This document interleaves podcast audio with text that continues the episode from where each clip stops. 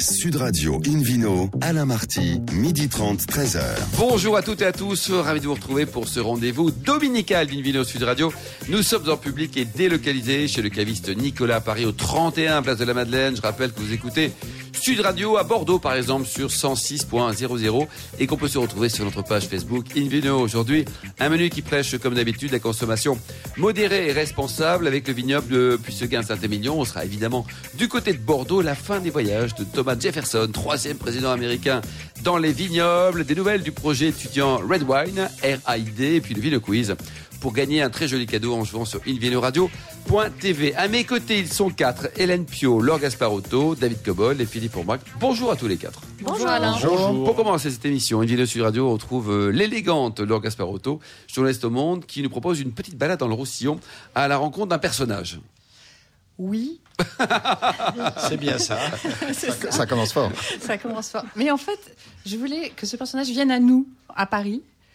Et c'est plutôt de lui à Paris que je vais, je- dont je vais parler. Bah, vous racontez ce que vous voulez, de toute je façon, je Bah, je vous en prie.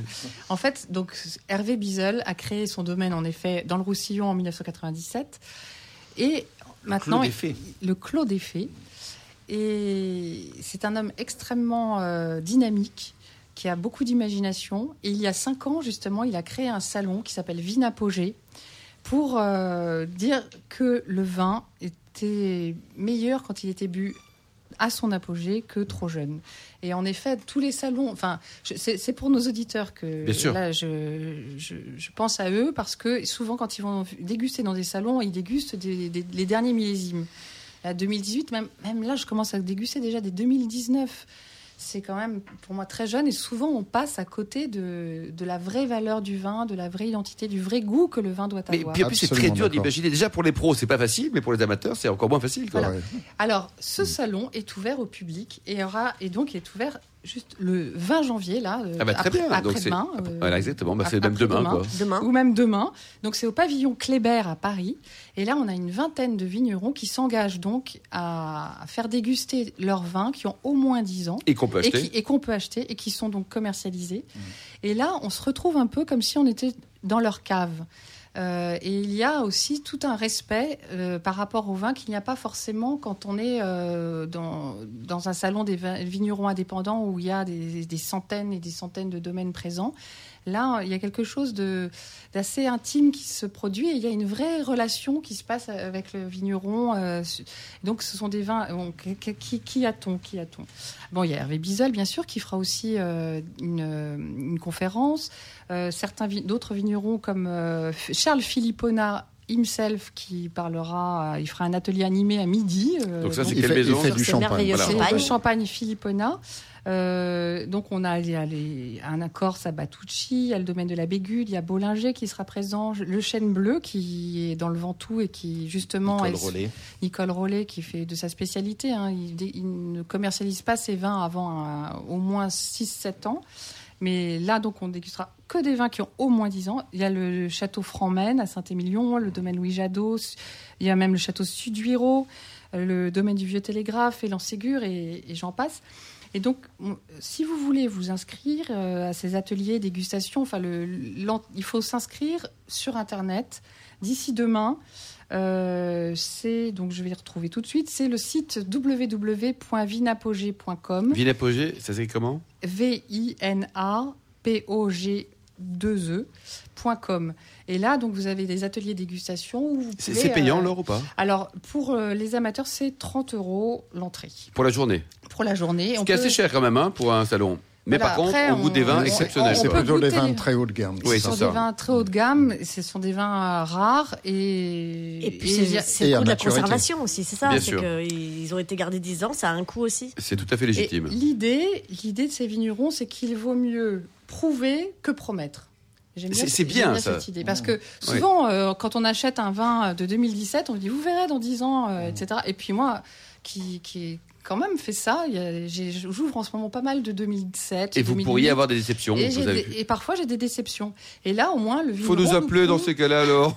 donc, ce salon permet aussi de euh, prendre conscience de sa propre cave, de si on a des vins d'un millésime qu'on est en train de goûter, on se dit tiens, il faudrait peut-être que j'ouvre ces vins-là ou alors euh, peut-être les garder. Donc ça permet aussi d'avoir cette propre réflexion euh, par rapport aux vins qu'on a déjà achetés et, euh, et aussi par rapport à ceux qu'on a envie d'acquérir. C'est une très bonne initiative, un tour de table. Hélène. Ah bah je me dis que euh, il vaut mieux prouver que promettre, ça s'applique à plein de domaines. La prochaine fois que je rencontre un monsieur qui me plaît, je lui dis dites donc vous, vaut mieux prouver que promettre. Allez, hein. action, parce qu'on verra plus tard, on verra plus tard. David Cobold, Alors, 18 j'ai- sur 20 j'ai- pour euh, Hervé Bizel. Absolument. Euh, D'autant plus qu'il fait lui-même de très bons vins et qui tiennent la route. Moi, j'ai pratiqué le. Dans le temps, vous voulez dire. Dans le temps, oui, absolument. Euh, de- pendant les fêtes de fin d'année, euh, j'ai j'ai goûté pas mal de vins de ma cave euh, allant entre pff, 82 et 2010. Ah, quand même, oui. Euh, 82, parfois ça a tenu, parfois ça n'a pas tenu. Oui. Euh, mais par contre, euh, je dirais la fourchette entre 2001 et 2010, je n'avais que du bonheur. Que du bonheur. quoi. Ah, mais du bonheur. 2001-2010, quoi. Mais alors, Philippe Forbach, est-ce que, euh, est-ce qu'un vin, parce qu'il est vieux, il est forcément bon? Non, Non. bien sûr que non. Parce qu'il y a des vins que vous conseillez de boire avant 5 ans ou 7 ans. Oui, donc voilà, pourquoi il 10 y a- y a- il y a- dans les vins rouges, il y a, il y a peu de risques aujourd'hui de, de, de, de les garder. D'avoir une déception. Oui, d'avoir une déception. Euh, Jusqu'à 5 ans d'âge. Sauf il y a pour Ponte, de Ponte risques. Canet 82 qui était absolument nul. Bon, vous avez, vous avez un Bon, nouveau copain ça, sur Terre. c'est fait. Ah non, non, mais Euh, ce n'est pas cette- rien. Et pour répondre à votre question, Alain, Donc je l'avais euh, bien gardé. tous- tous les vins d'aujourd'hui se conservent, conservent correctement. 5 ans, c'est pas du tout une barrière euh, infranchissable. Après, au-delà, ça commence à devenir un petit peu plus euh, rare, un peu plus compliqué. Euh, il faut déjà bien les conserver. C'est aussi un élément Oui, très c'est important. important. Une bonne cave. C'est. Euh, et ensuite, les aimer aussi parce que le goût, euh, certes, on aime bien les vins qui sont à leur apogée, euh, mais l'apogée, elle est, elle est relative, elle est personnelle aussi, l'apogée. Des gens Mmh. qui euh, aiment leur apogée à 5 ans parce qu'ils ont encore du fruité, il y a encore de la force, il y a encore de l'alcool, etc. Puis il y a des gens qui euh, l'aiment 15 ans parce que justement, ils sont dans le Et tertiaire. ça dépend aussi de l'âge du le- consommateur, Philippe. C'est-à-dire qu'on réagit différemment à 25 ans qu'à. Oui, qu'à peut y avoir des 125 ans. générations. euh, Voir la culture et- et c'est- aussi. C'est culturel, je pense. Mm. Je pense Ouais. que c'est Mm. culturel. Moi, ce que je trouve Mais- intéressant aussi, euh, justement, c'est que le dégustateur peut se renvoyer à sa propre histoire. Oui. Euh, en 2010, Absolument. qu'est-ce que je faisais? Bien sûr, que... Bien entendu. Et, et donc c'est intéressant aussi. Et, et c'est là, de toute façon, là, si un vin de 2010 vous plaît, vous pouvez l'acheter tout de suite. C'est Mm. ça qui est Et le boire euh, tout de suite. boire. Et on aura aussi la preuve qu'un vin, qu'il n'y a pas que les vins rouges qui vieillissent, mais que les blancs peuvent vieillir Et euh, les de champagnes. manière très Très, Allez, c'est 100%. Personne- 19 personne sur ne Dans 20. les rosés, il y a la Bégute qui sera là, qui fait des Oui. rosés de garde. À la Bégute, on est dans quelle région, là Bandol. Bandol. Grande région aussi. Les champagnes, personne pense à les garder longtemps, alors que c'est magnifique Bah, c'est hein, ça, champagne. oui. On apprend plein de choses. Ok, c'est demain, donc c'est demain à Paris euh, pour tous les éditeurs d'une vidéo Sud Radio. Si vous voulez vous éclater avec modération et puis également euh, bah, découvrir plein de petites choses à boire maintenant, il faut y aller. Merci beaucoup, Laure. Encore une fois, un excellent sujet. Une vidéo Sud Radio retrouve à présent Philippe Forbach, un garçon formidable, exceptionnel, président de la Sommelier française, qui est parti à Bordeaux. Il est parti à Bordeaux. Et puis il a vu qui Puisseguin et Saint-Émilion. Exactement. Et puis Puisseguin, Saint-Émilion, de, de- très jolie euh, région d'abord, hein, classée à l'UNESCO depuis 1999. euh, Mais Qui, surtout. Puisseguin ou Saint-Émilion Non, Saint-Émilion, mais il y a une émanation euh, importante entre. Ouais, on va finir à Saint-Émilion du côté de Dunkerque dans, dans quelques années. Là. Montagne, Lussac, tout ça, c'est la bannière Saint-Émilion.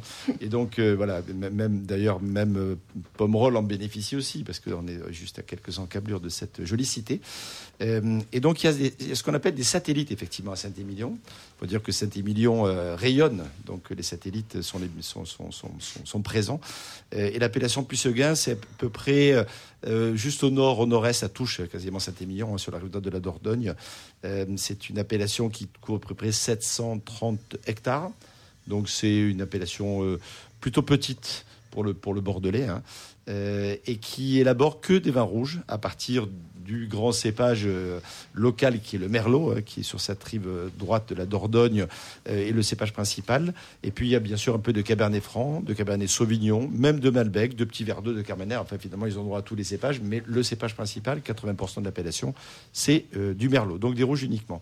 Il y a une centaine de producteurs au total euh, qui font euh, des vins qui ont, euh, j'allais dire, un certain caractère. On n'a peut-être pas l'élégance de la plupart des vins de Saint-Émilion, même si à Saint-Émilion, il y a aussi une palette de styles assez, assez large, mais qui donnent des vins assez accessibles pour, pour les consommateurs, à la fois en termes de prix, mais même en, termes de, de, d'accessibilité. On évoquait le, le- le temps et un instant avec le très beau sujet de Laure Gasparotto, mais la- l'apogée d'un Puisseguin est un peu plus rapide que celle de Saint-Émilion.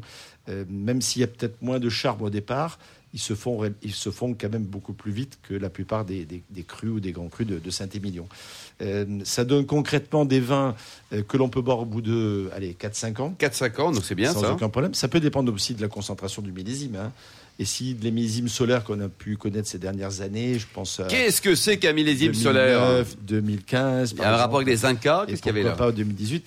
Le millésime solaire, c'est-à-dire que c'est une année où les merlots frisaient plutôt les 15 degrés que les 12. Quoi. Oui, d'accord. oui. Voilà. Oui, ça c'est très Et, solaire. et ce qui effectivement n'était pas si rare ces dernières années et qui donne beaucoup plus de, de rondeur, de générosité, de, de suavité au vin, de puissance aussi, d'alcool, un peu plus important aussi, euh, et qui, qui favorise justement l'assouplissement, ou en tout cas la perception plus, euh, plus euh, nuancée, j'allais dire, des tanins lorsque le vin est jeune.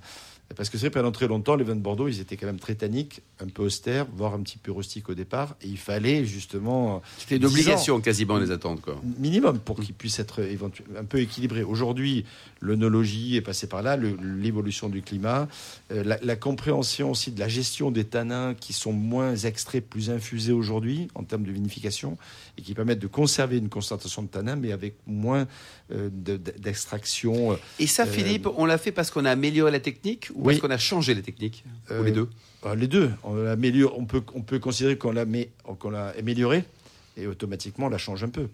Euh, et euh, on la comprend en tout cas davantage. Et, euh, et notamment la, la gestion des tanins, c'est un des grands défis d'aujourd'hui. Il y a l'alcool et les tanins, c'est les deux éléments que, Je- qu'on- je- pour les vins Enfin, rouges je, notamment. je pense que c'est c'est surtout la, la maîtrise du froid qui a, qui a fait la maîtrise des tanins. Oui, Parce, que l'idée de l'infusion, c'est qu'on arrête la vinification un peu plus tôt que- qu'avant. exactement. C'est euh, la- Aussi la- la douceur de l'extraction, les Mm. techniques d'extraction beaucoup plus c'est vraiment grâce à l'arrivée du froid dans les caves. Et donc merci à la technologie, quoi, Ça- a appris. oui, ça- Philippe, pour terminer, quelques vignerons, peut-être énormément. Juste pour revenir sur- rapidement sur l'affaire, les Bourguignons ont tendance à faire infuser et les, et les Bordelais extraire. Mm. Finalement, ceux qui font aujourd'hui à Bordeaux ça, c'est qu'ils s'inspirent un peu de l'esprit Mm. vrai. de la vinification. Mm. Alors quelques bons vignerons, Oui. il, y en a, il y en a pas mal, hein. une centaine de châteaux, je disais, le château L'Église, euh, souvent un peu partout, mais là celui-là est plutôt pas mal. Les Lorets, euh, l'Anglais, Branda, Est-ce que l'église Euh, est au centre du village? le, Non, mais en par contre, général, l'anglais a côté été de bouté en. Angleterre. Le château Rigaud ou encore le château Aubernat font partie des, des, des- des- des jolis euh, vins de cette Et le appellation. prix, Philippe, vous, vous en a parlé rapidou, là. C'est Oui, bon, ouais, c'est pas cher. a- Hein C'est C'est pas cher, C'est relativement pas cher, c'est entre 12 et 20 euros à peu près. Oui, on se régale, quoi. Ouais, exactement. Merci beaucoup, Philippe Fabrac. Merci à tous. On se retrouve dans un instant. Bar à vin du caviste Nicolas. Avec quoi? Avec le Ville Quiz. Sud Radio Invino, Alain Marty, midi 30, 13h. Retour à la cave Nicolas à Paris, place de la Madeleine, pour cette émission en public et délocalisée avec euh, Philippe Fabrac et le Ville Quiz. Je vous en rappelle le principe, hein, vous le connaissez tous, mais chaque semaine, on vous pose une question sur le vin et le gagnant gagne un beau cadeau. Cette semaine, c'est le prochain numéro du magazine Planète Vin et Spiritueux. La question du week-end, sur combien d'hectares sont répartis les vignobles du domaine du château de Caraguille dans les Corbières? Réponse A, 135. Réponse B, 500. Réponse C, 999. Voilà, c'est parti. Ayons pas peur. Exactement. Poup, vous et avez comment on perdu. joue alors Et alors, pour gagner, euh, je vous le souhaite, il faut répondre, bien entendu, euh, et bien répondre si possible. Et vous allez gagner le magazine Planète Vin et Spiritueux. Vous vous rendez toutes les semaines sur le site Invino radio.tv, rubrique Vino Quiz, et vous serez tiré au sort parmi les nombreuses bonnes réponses. Merci beaucoup, Philippe. Euh, David Cobold, c'est à vous. Vous êtes le cofondateur de l'Académie des vins des spiritueux. Vous avez un grand copain qui est mort depuis quelques temps. Il s'appelle Thomas Jefferson, Oui. troisième président américain. Bonjour Tom. Salut, Tom. Ouais. Alors, Thomas Jefferson, c'était un pionnier des, voyages, un des pionniers des voyages viticoles. Euh, on peut parler de l'onotourisme quasi professionnel euh, dans son cas. Il a 43 ans lorsqu'il réalise son premier voyage en France, deux ans avant la Révolution française, c'est-à-dire en 1787. Donc, je vais résumer ces, deux voyages parce qu'il en a fait deux successivement. Il était en charge des, il était euh, diplomate à la cour de, France. Il était en charge des relations commerciaux. Donc c'était un peu l'OMS avant la lettre. hein.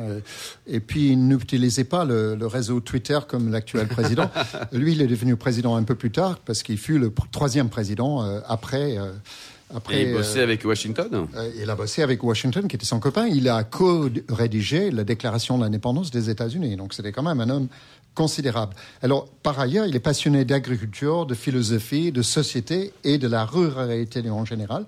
aussi grand amateur de vin et vigneron dans son propre domaine de Monticello, qui se situe en Virginie, euh, dès l'âge de 25 ans. Donc vraiment, il s'intéressait à fond au sujet. Donc son premier voyage, il est parti euh, vers l'est de la France, la Bourgogne, euh, le- la vallée du Rhône. J'en ai déjà parlé il y a quelques semaines en détail. Il est reparti en Italie. Il est revenu par le sud de Languedoc, où il appréciait particulièrement les vins de Frontignan. Frontignan. Il y avait déjà du muscat à l'époque Il y avait déjà des muscats. Et il parle des différentes qualités. Et derrière, il compare la qualité des vins de muscat de Frontignan aux vins les plus chers de l'époque, qui étaient des vins de paille d'Alsace, qu'il considérait comme déplorablement mauvais pour leur prix. Bon, donc, il marchait pas. Dixit, c'est moi président. Alors, voilà, il y a plus ça. de, du coup, il y a plus de vins de paille en, en Alsace aujourd'hui. euh, il y en a un peu dans le Jura, mais bon. Alors, il a établi même, il a très bien préparé ses voyages. Euh, il a établi même ses propres cartes viticoles sur la Bourgogne. Euh, plus tard, à Bordeaux, en arrivant sur les quais, il fait des observations très intéressantes parce qu'en longeant les quais, il remarque les piles de planches d'ormeaux destinées à faire des barriques. Alors, l'ormeau a disparu et l'ormeau, ça fait longtemps qu'il n'est plus utilisé pour faire des barriques, mais c'est la preuve que toutes sortes de vins durs, euh, de bois dur, étaient utilisés pour faire des barriques, pas que le chêne. Euh, il fait son propre classement des, des crus de Bordeaux. Euh, il classe par exemple euh, à Bordeaux, euh, qu'est-ce qu'il dit Les vins de, of the finest quality, c'est-à-dire la toute première qualité, Château Margaux, la Tour de Ségur, qui est l'ancien nom de l'époque de Château de la Tour, euh, Aubryon et Lafitte. Mouton ne figurait pas à Monsieur avait du goût déjà. Hein Monsieur avait déjà du pas goût. trompé. Et au fait, c'était bien avant le classement de 1855. C'était 70 ans avant. Donc euh, déjà, ces, ces, ces noms-là émergeaient. Donc c'est un document historique. Il revient à Paris par le Val-de-Loire. L'année suivante, il repart cette fois-ci vers l'Est, le Nord et l'Est. Il va en Hollande. La Belgique n'existait pas à l'époque. C'était pas un pays. Hein. C'est après le, Napoléon, la Belgique. Et puis euh, par la- par l'Allemagne, où il goûte les vins de la Moselle, du Rheingau. Il revient par la Champagne. Il remarque très clairement sur le fait que en Champagne, on fait deux sortes de vins, des vins tranquilles qui est aimés uniquement par les Français et les vins mousseux qui sont uniquement aimés par les Anglais et les Américains. Donc c'est la preuve que la bulle était quand même une invention anglaise. hein. Oh, vous la ramenez votre bulle, vous. Hein non, Alors, c'est- c'est absolument vrai. hein. Ça, c'est un témoignage. Et puis, euh, il dit, euh, en, en devenant le troisième président des États-Unis en 1801, il écrit en 1808, nous pourrons aux États-Unis élaborer une grande variété de vins qui, tels qu'ils sont faits en Europe, pas exactement de la même sorte, mais sans doute aussi bonnes. Et quelque part, il était visionnaire. Les États-Unis, aujourd'hui, c'est le quatrième pays producteur au monde. Merci beaucoup, David Cobol. Une vidéo sur Radio retrouve Hélène Pio, chef de rubrique euh, toujours au magazine Régal, avec un, un jeune homme sympathique. Il s'appelle, il se prénomme Louis, Louis Braque de la Perrière. Bonjour, Louis. Bonjour. Alors, c'est quoi ce, ce red wine hein, Ce red wine avec R-A-I-D et non pas R-E-D. Alors on était déjà passé pour présenter le projet, Ah oui. donc c'est un projet Il y a combien de temps. Il y a un an, c'est ça? C'était il y a pile un an, ouais. Ouais. Et donc le projet euh, qu'on a monté avec euh, avec euh, deux autres amis euh, a pour but de réaliser un documentaire sur les impacts du changement climatique dans les vignobles. Et donc la première édition, c'était se passer en Amérique latine. Hélène. Donc effectivement, nos, auditeurs très fidèles s'en souviennent. Nous avions reçu Vincent Couly euh, l'année dernière. Euh, et effectivement, à l'époque, il préparait ce, ce voyage en Amérique du Sud. Donc euh, vous êtes parti euh, avec, euh, avec lui, avec Vincent, avec euh, Adèle Baumier aussi, puisque vous êtes, vous êtes trois étudiants. Trois cas au total. En fait, on est parti à trois au début et on a récupéré euh, Sibylle en, en cours de route au Chili. Qu'est-ce qu'elle faisait aussi au Chili alors? Alors euh, du coup, elle se spécialise dans le marketing du vin et elle faisait des, un stage en Donc vinification. trois garçons et une fille. Non, Euh, deux non. garçons, Ah, deux deux filles. garçons, Deux garçons, c'est deux parfait, la parité. Bravo, bravo. C'est ça. On se trompe parfois. Sibylle est une fille, je, je, je vous le dis. Euh, Allez-y, Hélène. Hélène Pio, allez-y. Oui. Euh, au moment où nous avions reçu Vincent la- l'année dernière, vous étiez en train de- d'essayer de réunir un budget de 25 000 euros pour un projet de 6 mois. Vous l'avez fait? On l'a fait, on a même fait un peu plus, euh, enfin avec nos apports personnels, bien sûr. On était, euh, enfin le budget était estimé à 30 000 euros à peu près. Ah ben c'est bien, bravo en tout cas. Et qui a sponsorisé, indépendant des parents?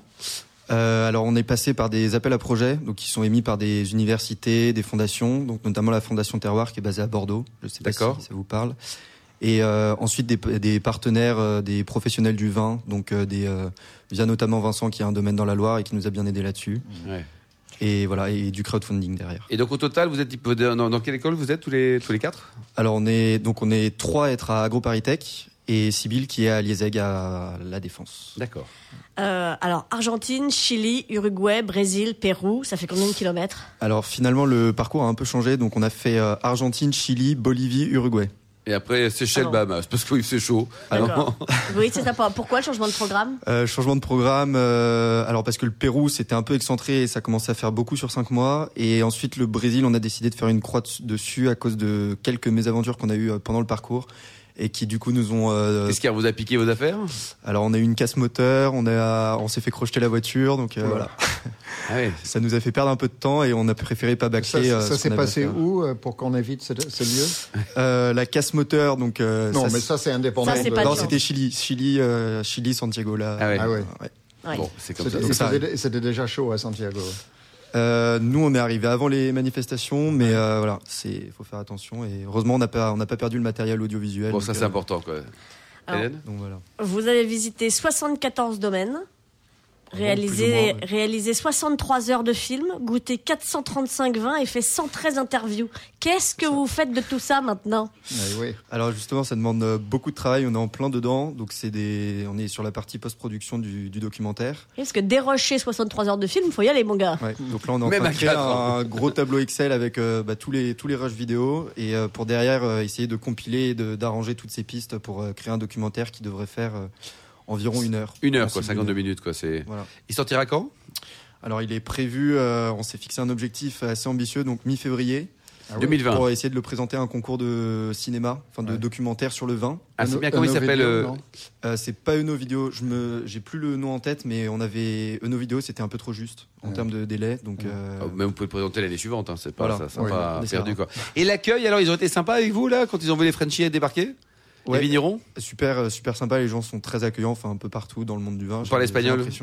Il y avait que moi qui parlais espagnol au début, donc euh, ça m'a Ah permis oui. de me remettre dans le bain. Mais euh, les autres ont appris très. Ils très parlaient vite. quoi Que anglais les autres quoi Et là-bas, ça parle pas énormément anglais. Non, donc, gringo.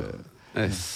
Perfecto Alors, Hélène. Vous aviez aussi pour projet euh, d'effectuer des missions sur le terrain pour le compte d'entreprise, études de terrain, rapports, etc. Vous avez été suivi. Il y a des entreprises qui vous ont demandé, qui vous ont dit, bah, tiens, puisque tu vas là-bas, euh, dis-moi si je pourrais vendre mon vin, ou dis-moi, je sais pas. Alors ça, dans l'idéal, c'est ce qu'on avait imaginé. Après, comme c'était la première année, on, on manquait encore un peu, on va dire, de visibilité et de crédibilité euh, envers les partenaires.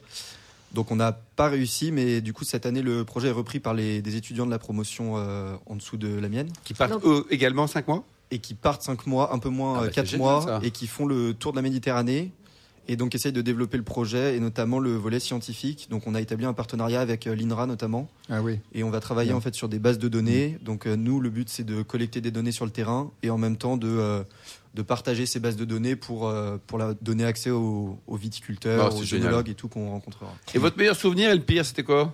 On ne demandera pas le prénom du meilleur souvenir. Non, le non, meilleur ni, ni- souvenir ni en le termes- prénom du pire, c'est pas sympa. Pire non le, le meilleur souvenir en termes musical, je dirais que c'est un, un des vignobles qui m'a le, le plus marqué au Chili, donc tout au nord du Chili. C'est, euh, on va dire, vraiment entre Santiago et le désert d'Atacama. Donc c'est une zone euh, Limari, par là euh, encore plus au nord, Ah Elqui. oui. Ah, qui, oui. Et donc c'est une zone qui est, euh, qui est vraiment euh, quasi, euh, enfin c'est semi-aride mais quasiment aride, donc il n'y a pas d'arbres, il n'y a rien qui pousse. On est dans les montagnes, dans des vallées hyper encaissées, et il y a des, il y a des vignobles euh, magnifiques là-bas, donc euh, production de pisco, mais aussi des vins, des vins d'altitude. Ah oui. Ça irrigue un peu là-haut ou pas? Ah bah ça irrigue, euh, Nécessairement. ça irrigue euh, nécessairement. ouais. Pas que là-haut d'ailleurs. Ouais, pas que Pas que là-haut. là-haut. Donc là, quand on parle À part changement Uruguay, climatique. on, on irrigue partout là-bas. ouais, c'est ça. Quand on parle changement climatique, là-bas, euh, effectivement, c'est. c'est- ça.